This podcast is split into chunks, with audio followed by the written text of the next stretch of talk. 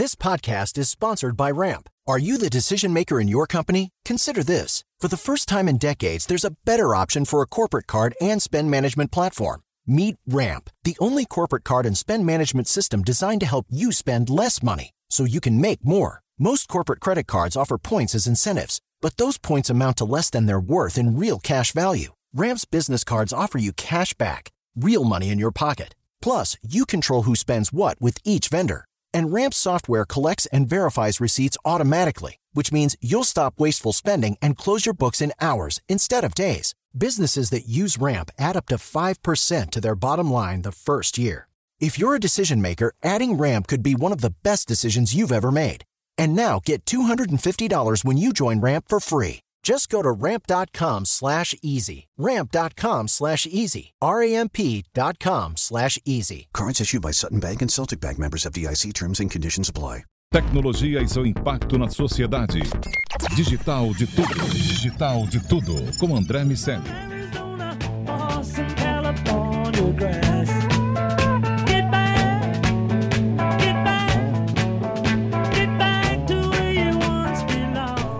Salve, salve habitantes da sociedade digital, sejam muito bem-vindos. Eu sou André Miceli e esse é o Digital de Tudo, um podcast que fala sobre a influência da tecnologia em nossas vidas.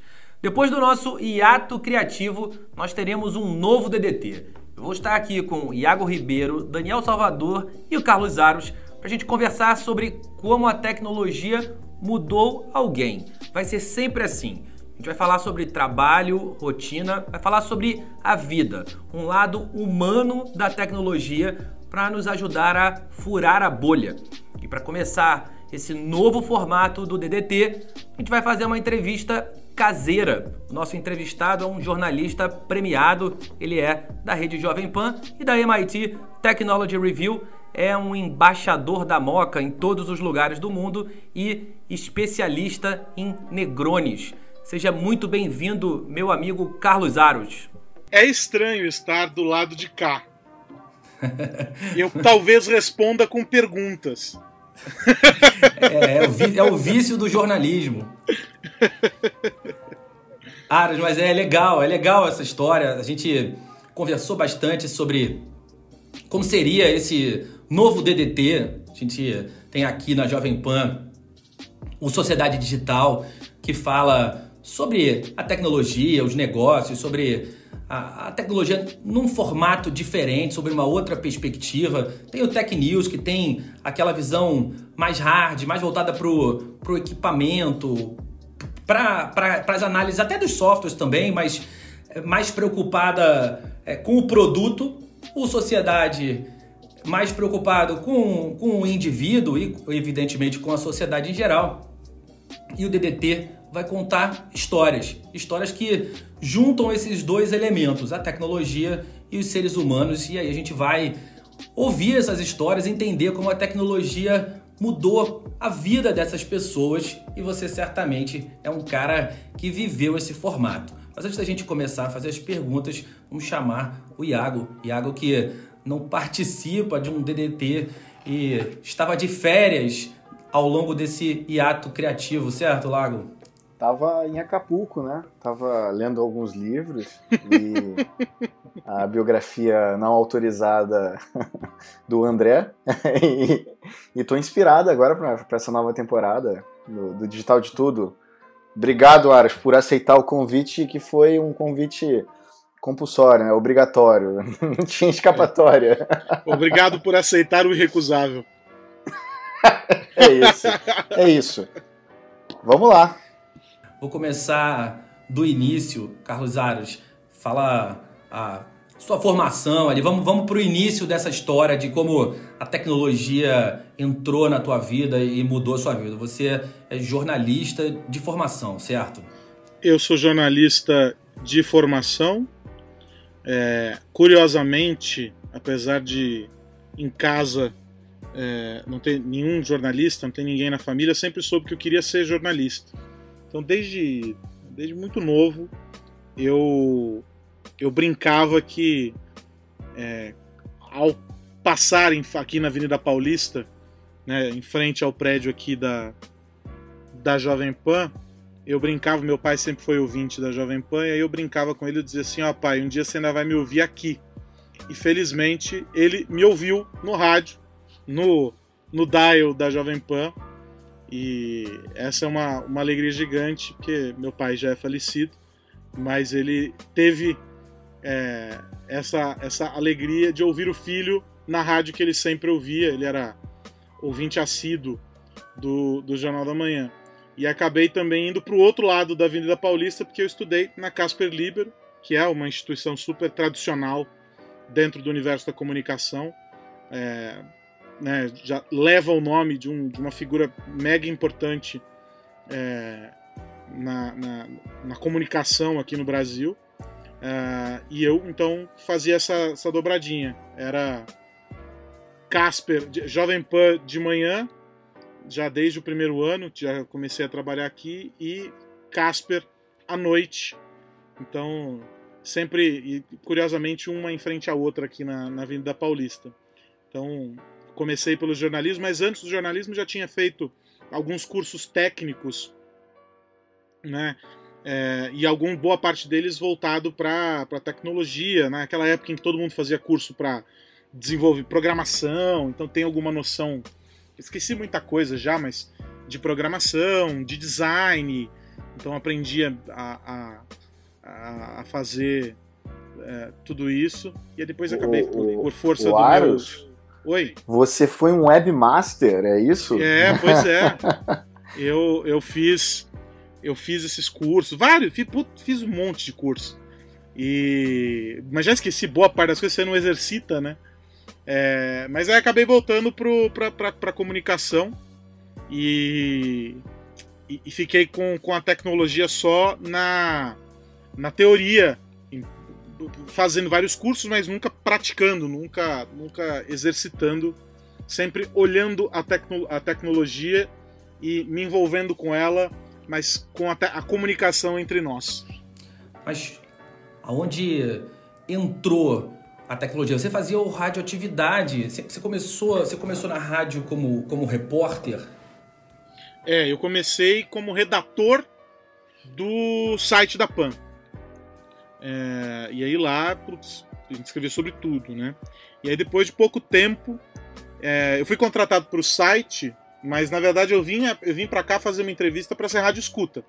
E acabei fazendo um caminho completamente diferente. Eu comecei pelo site, porque acabei acabou que o, o horário, ou. É, na, verdade, a, na verdade, a vaga que precisava ser preenchida com urgência, e eu trabalhava na época numa agência de conteúdo. Eu era estagiário, não tinha como me desligar do dia para noite. E aí tinha uma urgência gigantesca para preencher essa vaga de rádio escuta, que naquela época era super importante essa posição do rádio escuta aqui dentro da, da redação. Hoje já mudou bastante, tem uma outra configuração de redação, a apuração é feita de uma outra forma mas era muito importante preencher aquela vaga. E aí eu acabei não sendo contratado e umas duas ou três semanas depois eu fui chamado para essa vaga no site. E trabalhei um tempo, alguns poucos meses no site, até que o diretor de jornalismo me deslocou de volta para a redação da rádio. E aí eu comecei fazendo é, apuração, é, logo fui para reportagem, fui para a rua, fiquei um tempão na rua na, na, na reportagem. Aí depois é, fui para coordenação de produção, aí eu fazia co coordenação de programas.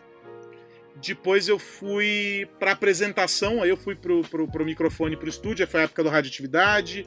Eu fiz Morning Show, uh, fiz a bancada no Morning Show. Fiz Jornal da Manhã por muito tempo no local aqui de São Paulo. Eu fazia o jornal com os cortes para o local aqui da, da, da capital. E aí, em paralelo a isso, na época já da, em que eu entrei para a reportagem, eu comecei a sugerir pautas relacionadas à tecnologia. Foi aí que eu comecei a me especializar, porque ninguém ocupava esse espaço aqui, ninguém falava sobre o assunto. Eu sempre considerei um tema absolutamente importante, eu sempre tive uma relação muito, é, muito próxima com, com tecnologia, porque meu pai era um cara que trabalhava com, com informática. Meu pai, embora trabalhasse como representante comercial, Cara, tudo que era produto novo que chegava no Brasil, meu pai recebia para testar, ou porque ele vendia, ou porque ele queria saber como funcionava aquilo. Então, cara, era tava sempre muito próximo. E eu achava aquilo muito importante, discutir aquilo. Já naquela época eu achava importante a gente olhar sobre essa olhar para essa relação, né? Nós e as tecnologias em toda manifestação, né, seja digital, seja de, de, de é, do ponto de vista de, de, de hardware e, e, e, tudo mais, é, eu achava importante a gente discutir isso. E eu comecei a, a forçar essas pautas. Então todo dia eu vendia a pauta para o chefe de reportagem, às vezes eu emplacava, às vezes não. Até que começou um movimento em que o noticiário geral, não só aqui na Jovem Pan, mas os veículos todos, começaram a dar mais importância para a tecnologia. E aí essas Você pautas quando, sem... Ah, nós estamos falando que de uns 10 anos atrás? É, por aí. 10, é, entre 8 e 10 anos atrás. Então foi 10 anos atrás, com certeza eu vendi essas pautas e algumas eram derrubadas. Oito anos atrás começou esse movimento de. 8, 9 anos atrás, esse movimento de é, falar mais sobre esse assunto. E aí, como eu fiquei conhecido como o pentelho que gostava de tratar desse assunto, as pautas iam todas para mim. Então era informalmente eu já era o, o repórter especializado no assunto, porque só eu fazia essas pautas aqui. Aí isso virou, depois de um tempo, virou o Tech News, em que eu tinha esse compromisso de alimentar todos os dias o quadro na programação falando sobre tecnologia. É, aí eu passei a cobrir evento, e aí fazia evento em tudo quanto era canto para acompanhar os lançamentos de produto, né, falar sobre tendência de mercado, e isso foi ganhando espaço. E aí o Tech News se consolidou como esse momento dentro da programação em que eu falo sobre, sobre tecnologia. É, e isso foi ficando e acabou virando uma marca, né? De, ah, o Carlos Aros fala sobre tecnologia, né? O, o, é o repórter de tecnologia da Jovem Pan. E era diferente porque não tinha quase ninguém no rádio que fazia isso na reportagem. Tinha os comentaristas, tipo figuras importantíssimas como o Etevaldo Siqueira, a Cris De Luca, né? E, mas não, não tinha ninguém que fizesse reportagem. Tinha o comentarista que entrava ali, falava dois minutos e acabou. Né? E eu fazia a reportagem mesmo, ia contar as histórias. Cara, tem reportagens incríveis assim que eu me lembro de fazer e que foram deliciosas e que é só a, que a tecnologia me, me permitiu contar essas histórias. Conta uma dessas aí, eu acho, que tu curtiu dessa época. Cara, uma das mais, uma das mais legais é, foi quando eu conheci. As duas envolvem o Waze. A primeira delas, quando eu conheci o criador do Waze. É, ele veio dar uma palestra no Brasil e, sei lá, quatro, cinco jornalistas foram convidados e eu fui um deles. E aí a gente assistiu a palestra, não podia gravar nada, mas depois eu consegui ali trocar uma ideia com ele. E, e, foi muito legal porque todo mundo. As pessoas não entendiam, não dimensionavam muito bem o que, que era o Waze, né? E a matéria foi muito menos o que ele falou e mais tentar explicar o que, que era o, aquele GPS que era diferente, sabe? É, mas foi muito legal, uma figura, um cara genial, assim, completamente fora da casinha. É, e que já, há sei lá quantos anos atrás, via um mundo é, de, uma, de forma diferente que é esse mundo que a gente está vendo se materializar hoje, sabe? Mais conectado, com, com melhor aproveitamento dos dados, a colaboração, né? entendendo que uma empresa só não vai conseguir abraçar o mundo. Ela tem que se especializar no negócio e se conectar a outras empresas que são capazes de fazer muito bem outras coisas para poder gerar resultados importantes. Então ele já falava muito disso. Ele, uma, um empreendedor voraz, então já naquela época ele já tinha quebrado outras empresas antes do Waze então ele trazia essa bagagem. Então foi muito bacana. E foi um desafio tratar do Waze no ar. Eu lembro que eu, eu fui questionado, é, mas essa matéria, mas o que, que, é isso, né? Eu falei, pô, mas é um, é um negócio que está surgindo, foi lançado em Israel, assim, assim, assim, assado. Eu tive que vender primeiro internamente a pauta para depois ela ir pro ar. É, e a segunda história também envolve o Waze, que foi quando eu recebi uma ligação de um ouvinte preocupadíssimo, porque na época a gente não tinha essa transmissão em vídeo, era só, só rádio. E o, o, o ouvinte ligou dizendo que a ponte Itapaiuna, vocês são do Rio de Janeiro, talvez não saibam, mas é uma ponte que foi construída há poucos anos e ela é uma alça, né? Ela sai de um lado da marginal Pinheiros, faz uma alça e te leva para o outro sentido da marginal e ela sai de uma avenida que, se não me engano, leva o mesmo nome, mas era um, um, uma região ali que era um canteiro de obras enorme, numa época em que tinha várias mudanças lá no Morumbi. e o Waze indicava aquela ponte como já construída na época que ela estava em obra. E as pessoas eram jogadas num, num beco sem saída. E ele dava aquilo como uma rota efetiva. E aí eu recebi a mensagem desse cara que me mandou os prints ali do, do, do GPS. Outras pessoas acabaram mandando também mensagens pro WhatsApp da rádio. E aí eu entrei em contato com o Waze e conversei com o cara que editava os mapas para o Brasil. Era o gestor da comunidade no Brasil. E o cara mudou o mapa por causa dessa matéria. E o ouvinte ficou super agradecido. A gente mudou o mapa do Waze, resolveu o problema. É, e, e para mim é, é, é, um exemplo bobo, mas ele representa o, o tanto que a gente, nas pequenas coisas, se relaciona com a tecnologia. Né?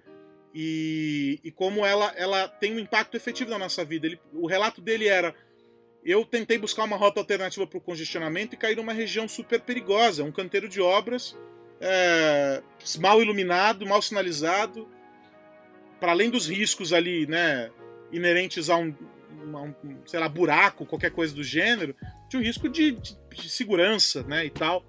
E aí, é, você conseguir resolver aquilo depois perceber que um, um, pequeno detalhe mostra a importância da tecnologia na vida da pessoa e como você pode colaborar para resolver aquilo, é, é, muito bacana. Mas tem várias outras, né? Tem, puta, é, é uma delícia. Não, você tem coisas do tipo. Estávamos conversando outro dia, um ouvinte te ligou para saber se comprava o celular A ou B tava lá na loja e, e ligou pra rádio ah, para pedir uma dica, né? Isso acontece com frequência. É, ou eles ligam, ou, agora, ou me acham em rede social, ou mandam e-mail. É, tinha uma época que eu recebia mais e-mails. Acho que é por isso que eu digo que o que eu faço é explicar o que, que aquilo é capaz de fazer. O que você pode fazer com aquele aparelho, independentemente de qual seja o aparelho, um celular, um computador. E aí a pessoa tem que fazer o melhor juízo sobre o que funciona para ela. É muito complicado porque você está, ao recomendar, você está chancelando uma marca, você está chancelando um produto, é, e você está assumindo uma responsabilidade sobre algo que você não tem controle, né? Do próprio grau de, de entendimento da pessoa sobre como é o uso e tal. Mas nessa, nessa onda de recomendações, eu lembro que uma vez uma matéria minha criou uma baita confusão aqui. Porque o, a Microsoft estava descontinuando o Windows XP e eu fiz várias reportagens, foi quase uma semana de matéria sobre poxa, o Windows XP, um sistema super representativo, dominava o mercado, cara, assim, a léguas de distância de qualquer concorrente e tal. E, pô, a Microsoft vai tirar do ar esse negócio, vai parar de dar o suporte, não sei o quê. E aí eu lembro que na época eu fazia uma participação todo sábado no programa do Flávio Prado. E era muito louco, porque é um programa de esporte, chama No Mundo da Bola. Mas o Flávio gosta de inovação, gosta de tecnologia, ele falou, cara, eu quero que você participe do meu programa. E um pedido do Flávio Prado a gente não recusa, né? E aí eu falei, vamos embora. Então todo sábado ele me cutucava com algum tema que ele tinha me escutado falar na programação durante a semana, ou que alguém perguntava no, do, na participação lá do, de ouvinte e tal. E aí é, ele perguntou sobre isso. Ele falou: Eu vi você falar que é do, do, do, Windows e tal, o que, que é isso? E eu falei expliquei no ar o que era e vim para a redação. Isso aqui, em vez de sair pelo corredor normal, eu saí por um corredor lateral e desci para tomar um café. Porque no sábado eu apresentava o jornal, às vezes, quando era minha escala. Então eu ficava das 6 às 10 da manhã no ar, aí começava o programa dele. Eu fiz logo na abertura do programa dele desci para tomar um café. Quando eu subi, sei lá, 20 minutos depois, o rádio escuta que estava na redação estava de cabelo em pé. Aros, o que foi que você falou no ar? Que as pessoas estão ligando desesperadas, dizendo que o computador delas vai parar de funcionar. E aí eu tive que voltar pro ar para desfazer o mal entendido. E aí eu fiquei tão encafifado com aquilo que eu fui tirar a censura, né? Que é, o, é a gravação que a gente faz, é por lei é obrigado o veículo a fazer. É, a gente guarda o, por um período de tempo estabelecido na legislação tudo que a gente transmite no ar, né? E aí eu pedi para a central técnica tirar o trecho do programa para eu ouvir depois. E eu falei, cara, eu vou ouvir, porque eu posso ter dito uma bobagem gigantesca no ao vivo, no improviso ali, né? E na verdade eu não tinha dito, foi o desentendimento de, de quem não, não tá habituado com, com esse universo e que representa o quão difícil é você recomendar qualquer coisa para alguém. Se uma informação tão trivial como, olha, o suporte a tal produto vai terminar, você precisa trocar por um mais novo, é, gera confusão. Imagina você recomendar algo para alguém que essa pessoa talvez não vai saber usar e vai te culpar porque foi você que recomendou. Você fez quase um o que foi nos anos 2000, quando, quando o pessoal falava que o mundo ia acabar. Por causa Pois é, do, o bug do milênio. do bug do milênio. Agora, Aros, hoje você, evidentemente, né, além das outras atribuições que você tem na, na Jovem Pan, você escreve para MIT Technology Review, toca o Tech News e tem o Sociedade Digital. Essa, essa é a produção de tecnologia ah, que, você, que, que você faz normalmente. E tem o podcast da Technology Review. É, então, eu queria que você falasse um pouco sobre qual a, a, a graça para um jornalista, para a galera que nos ouve, é, de produzir conteúdos associados à tecnologia. O que, que te motiva ne- nesse mundo? Cara, a tecnologia, ela tá na nossa vida do momento em que a gente nasce até a hora que a gente vai. até depois que a gente morre. É basicamente o que garante a nossa, a nossa sobrevivência nesse mundo. Os recursos tecnológicos desenvolvidos ao longo da caminhada da humanidade é, fizeram com que a gente chegasse até aqui. Então, desde o fogo, a roda, até a inteligência artificial. Então, falar sobre tecnologia, para mim, é falar sobre a vida das pessoas. Como a vida delas pode ser melhor ou pior à medida em que elas se relacionam da- de forma correta ou de forma incorreta com cada um desses recursos que a gente chama de tecnologia. Tecnologia, para mim, é qualquer ferramenta que amplia a nossa capacidade. Se eu posso fazer algo mais rápido ou melhor do que eu faria eh, sem aquele recurso, bingo, eu tenho uma tecnologia que está a serviço de mim eu, e não eu a serviço dela. Então, a graça para mim tá em, nessas pequenas coisas de explicar por que, que a indústria automotiva está caminhando para os carros elétricos, a dizer que ah, o Bitcoin é um novo ativo que está sendo ah, observado aí com olhos bem atentos pelas empresas pelo mundo todo, é, de, de explicar cada uma dessas coisas, é falar também sobre a vida das pessoas e como a vida delas vai mudar em função dessas micro-revoluções que acontecem. Tecnologia é sobre pessoas. Falar sobre tecnologia é falar sobre gente. Então, a graça para mim tá aí. Em poder, em cada um dos lugares em que eu. dos espaços que eu tenho para tratar uh, do assunto tecnologia, eu me comunicar com públicos diferentes. O público da Technology Review é um público. E quando eu estou escrevendo lá, ou quando eu estou no podcast, é, eu estou pensando em como eu vou me comunicar melhor com esse público. Ou quando eu estou no Tech News, na Jovem Pan, ou quando eu estou é, no, no, na coluna que eu tenho é, na Jovem Pan em Curitiba, que é um outro público diferente, porque é uma rádio de entretenimento, é uma rádio um, para um público mais jovem. Então eu, eu, falo com o público do Jornal da Manhã, que é um público adulto, classe AB, e vou falar com o público é, de, de menos 35 anos da Jovem Pan Curitiba. E aí eu vou falar com os executivos é, de várias áreas lá que são que formam o público da Technology Review.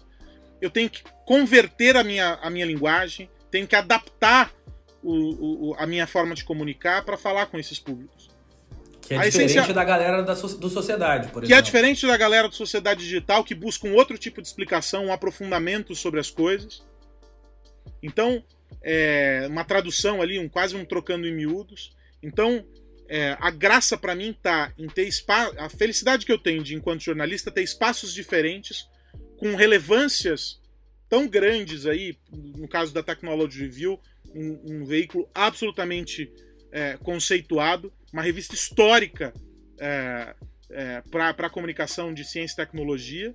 Então, ter esse espaço é absolutamente incrível na mesma medida em que ter um espaço como o que eu tenho na Jovem Pan, que é uma rádio que está se convertendo em uma televisão, com 75 anos de história, e poder falar sobre esse assunto que impacta diretamente na vida das pessoas. Isso me fascina diariamente. E algo que eu ouvi de alguém que eu respeito muito, que é o Luiz Carlos Quartarolo, um dos maiores repórteres esportivos que o, o rádio brasileiro já produziu. O Quartarolo disse para mim o seguinte: eu levo isso todos os dias da minha vida. Ele disse assim: o seu desafio, garoto, é falar sobre coisas que ninguém entende da forma que todo mundo vai entender. E eu levo isso para mim para sempre quando eu tô falando sobre qualquer assunto relacionado à tecnologia. Porque eu parto da premissa de que talvez esses assuntos sejam muito difíceis para todo mundo, inclusive para mim às vezes. Ou a turma acha que é simples você explicar em uma matéria de dois minutos o que é o computador quântico.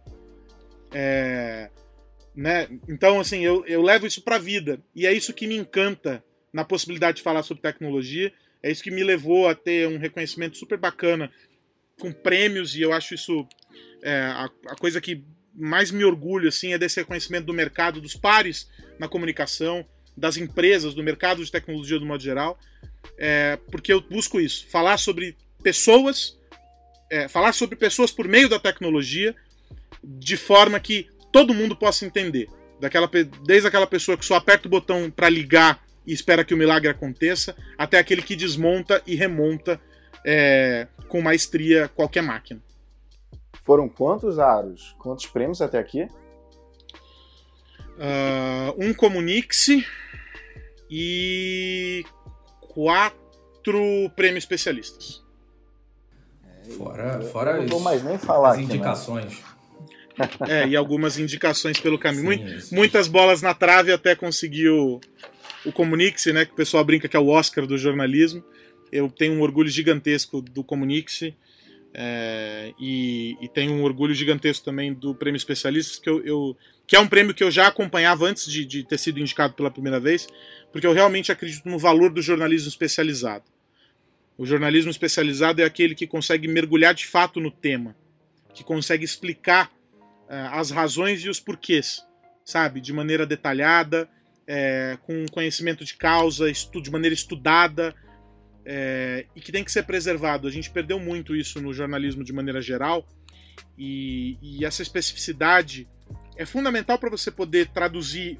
O, o jornalista, basicamente, é um, é um grande tradutor, né? A gente fica é, juntando informações, reunindo elas de maneira que façam sentido e traduzindo, decodificando aquilo para alguém. E o jornalista especializado ele faz isso com um aprofundamento muito grande. E, e eu, eu sinto falta disso de maneira mais ampla no nosso mundo, em função de uma série de mudanças, né? Isso foi se perdendo nas redações e eu tenho a felicidade de ser. Eu agradeço diariamente por ter essa oportunidade de ser um jornalista e, e digo com muito orgulho, um jornalista especializado em tecnologia, um cara que, que lê pra caramba pra tentar entender. Quando não sei, fico pentelhando a turma pra que me expliquem, é, porque eu acho que é um, um respeito com quem me lê, com quem me ouve, com quem me assiste, é, de buscar sempre a informação mais é, completa para poder explicar, trocar em miúdos para essas pessoas. E é, e é curioso porque, apesar da tecnologia ter ganho um protagonismo muito grande na vida de todo mundo nos últimos anos e, e de todo mundo mesmo na sociedade, em todas as, em todas as esferas, na, pandemia, então, a gente é, tem visto uma quase dependência dos recursos tecnológicos para as pessoas interagirem muitas vezes. O jornalismo carece de, de especialistas nesse tema. A gente tem ali um- uma meia dúzia de, de pessoas que se interessaram por esse conteúdo já há algum tempo, nomes que se solidificaram.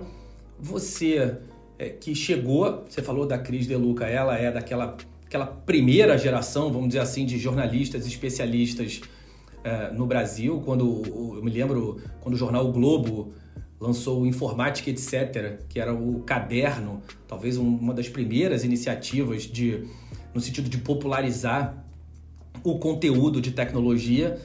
E depois, claro, tem ali outras pessoas, mas não é, ao contrário de política, por exemplo, evidentemente a gente vive um, um momento que, que também favorece eh, esse, o aparecimento desse tipo de conteúdo, mas é completamente desproporcional a quantidade de pessoas que, que comentam política e a quantidade de pessoas comentando tecnologia, de jornalistas que se interessam por esse tema.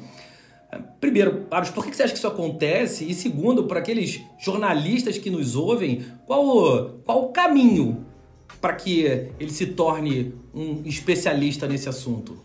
essa história do comentar é complicado, né? Muitas vezes me, me colocam ah, comentarista, me, me definem dessa maneira. Às vezes até eu mesmo, para simplificar, me apresento dessa forma. Mas no fundo, no fundo, no fundo, eu nunca deixei de ser repórter. Né? Embora eu tenha hoje funções é, aqui na Jovem Pan, é, uma, uma, função de, de, de gestão é, e uma função de editor na Technology Review, que me coloca numa perspectiva diferente, em que eu é, analiso aquilo que vai ser publicado, né, e, e, em vez de estar ali com a mão na massa de uma maneira mais, às vezes até até me arrisco a, a escrever, mas é, é, é uma, hoje é uma, uma perspectiva diferente. É, essencialmente, eu nunca deixei de ser repórter. O meu olhar é sempre o do repórter. É, mas existe uma proliferação de comentaristas em, em qualquer área né? Da política ao Big Brother. Porque comentar a gente pode comentar tudo. Eu, quando estou na mesa do bar tomando meu Negroni, eu comento tudo. É, qualquer assunto. Eu sou o analista da, do, da vida, né? Mas aí é que tá a diferença entre você comentar tudo e você fazer análise, você fazer projeção, você contextualizar. O bom comentarista é aquele que não acha nada. É aquele que faz é, é, que faz análises com base em uma série de contextos e respaldado com dados, com informações. E que, no fundo, ao reunir essas informações para trazer esse contexto, acaba é, fazendo também o papel do repórter, porque ele vai atrás da informação, vai atrás do porquê. Então, é, ainda que a análise, independentemente de qual a área, seja a tecnologia ou seja a política, é, a análise seja carregada de subjetividade, e eu costumo dizer isso, inclusive, quando eu estou em aula, eventualmente, é, eu digo muito isso. Não existe reportagem sem viés. Qualquer conteúdo carrega o viés de quem produziu. É, eu vejo lá, você tem vídeos de análise, né? Você também escreve na, na revista e participa do podcast. E na Jovem Pan, é, a gente tem lá na, nas tua, no, no teu programa, no Sociedade Digital, ele é em vídeo, mas ele também vai para rádio. Então, majoritariamente, você está trabalhando sempre o teu conteúdo de uma forma que se a pessoa vai te ler, ela vai entender, mas também se ela ouvir, ela vai entender, ela não vai precisar do apelo visual. E quando a gente fala de tecnologia, é muito louco, né? Você às vezes conseguir tangibilizar, por exemplo, a máquina que, que, que implanta o Neuralink, é, que, que, que, tem, né, tipo uma máquina de ter tecido, né? Como é que você vai explicar isso no áudio, por exemplo, sem o apelo visual, né? Na, na, na revista você pode colocar uma imagem ali de suporte, mas você tem que meio que estar tá preparado para comunicar de qualquer forma ali, porque vai tanto para vídeo quanto para áudio. Como é que você está se entendendo nesse mundo? Qual dica que você consegue trazer? Cara, o rádio é a melhor escola que qualquer jornalista poderia querer ter. É, eu diria que se é, alguém está começando pudesse escolher por qual veículo começar a caminhada, eu diria assim: comece pelo rádio. Só um adendo aqui, isso acho que talvez nunca esteve tão com tanta importância quanto no mundo com Clubhouse, né? É, Exato. O áudio está tomando protagonismo na comunicação, né? Gigantesco. E, e, assim, por que, que eu digo que é uma baita escola? Porque o rádio te dá uma versatilidade, é, uma capacidade de improviso, é, uma capacidade de síntese, é, e ele te dá um exercício diário de criar imagens e traduzir coisas, né, significados para quem está ouvindo, uh, sem que você tenha outros recursos para usar. Você não tem imagem, né? você, não, você perde um, um, uma série de possibilidades. Hoje, por exemplo, eu, eu costumo brincar que é mais fácil para eu escrever hoje do que era algum tempo atrás, porque hoje eu aprendi que eu tenho que escrever como eu falo. Se você reparar no, no, no meu texto, é, é mais ou menos como se eu estivesse falando. Se você ler o meu texto em voz alta, até a pontuação dele, ela é, alguns diriam que ela está errada. Porque eu escrevo como eu estou falando. às vezes eu escrevo ditando o que eu estou escrevendo em voz alta. É tão maluco isso que às vezes eu saio da redação para escrever. Porque é como a minha cabeça processa. O que eu produzo é feito para ser falado. Então, é mais fácil que o meu texto corrido também para o blog ou para revista ou para qualquer coisa seja é, é, produzido nesse mesmo formato. E isso me dá também a possibilidade, e eu não nego as, os outros instrumentos, mas de muitas vezes conseguir, é, com as palavras, é, dar os exemplos ou criar as imagens que eu, de outro modo, precisaria ter o vídeo para mostrar, ou o gráfico para mostrar, ou qualquer coisa do gênero.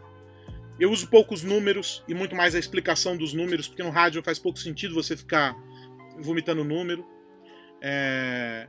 Então, foram recursos que eu fui aprendendo nessa escola rádio que eu levei para televisão e que eu levo para o texto, que eu levo para a rede social quando eu produzo conteúdo para a rede social, né?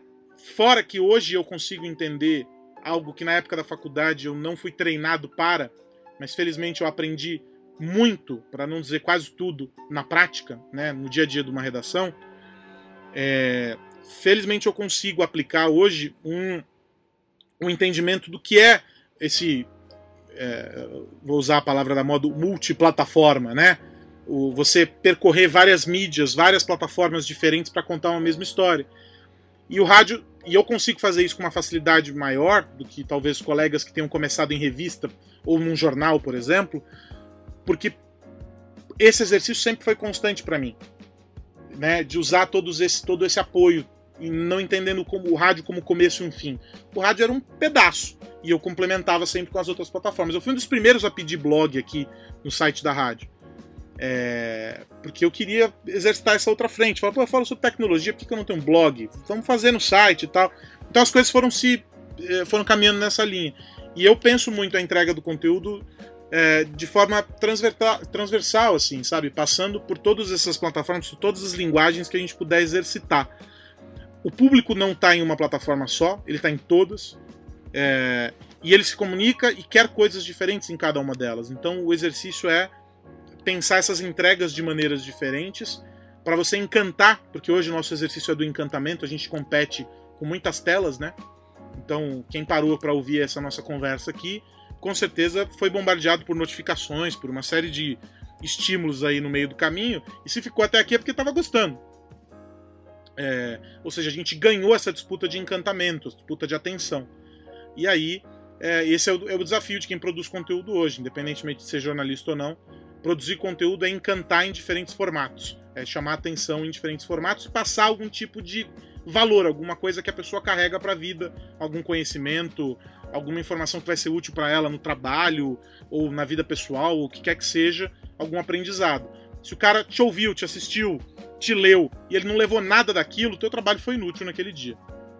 É isso, meus amigos. Esse é o novo DDT contando histórias. Hoje a gente contou como a tecnologia e o jornalismo podem andar juntos com meu amigo e nosso integrante, nossa entrevista caseira com o Carlos Aros, que é jornalista da, da Rede Jovem Pan e da MIT Technology Review.